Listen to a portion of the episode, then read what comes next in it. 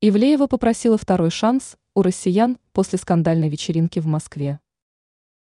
Произошедшая ситуация вернула ее к реальности, от которой она была оторвана в погоне за достижениями, заявила Анастасия Ивлеева. По ее словам, у артистов, которые были гостями одиозного мероприятия, происходят отмены концертов, расторжение контрактов. Говорят, Россия умеет прощать, и я бы хотела попросить второй шанс – сказала Ивлеева в видео, размещенном в соцсети. Блогер сказала, что сейчас происходит ее прилюдная казнь, но уворачиваться она не будет и готова к любому исходу. Ивлеева извинилась перед россиянами и артистами, которые попали под общую гребенку.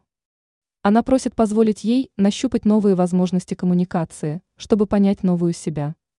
Блогер признала, что выбрала неверный формат для презентации своего арт-проекта в ночном клубе и оказалась на самом дне. Ранее Ивлеева объяснила смысл скандальной голой вечеринки в Москве.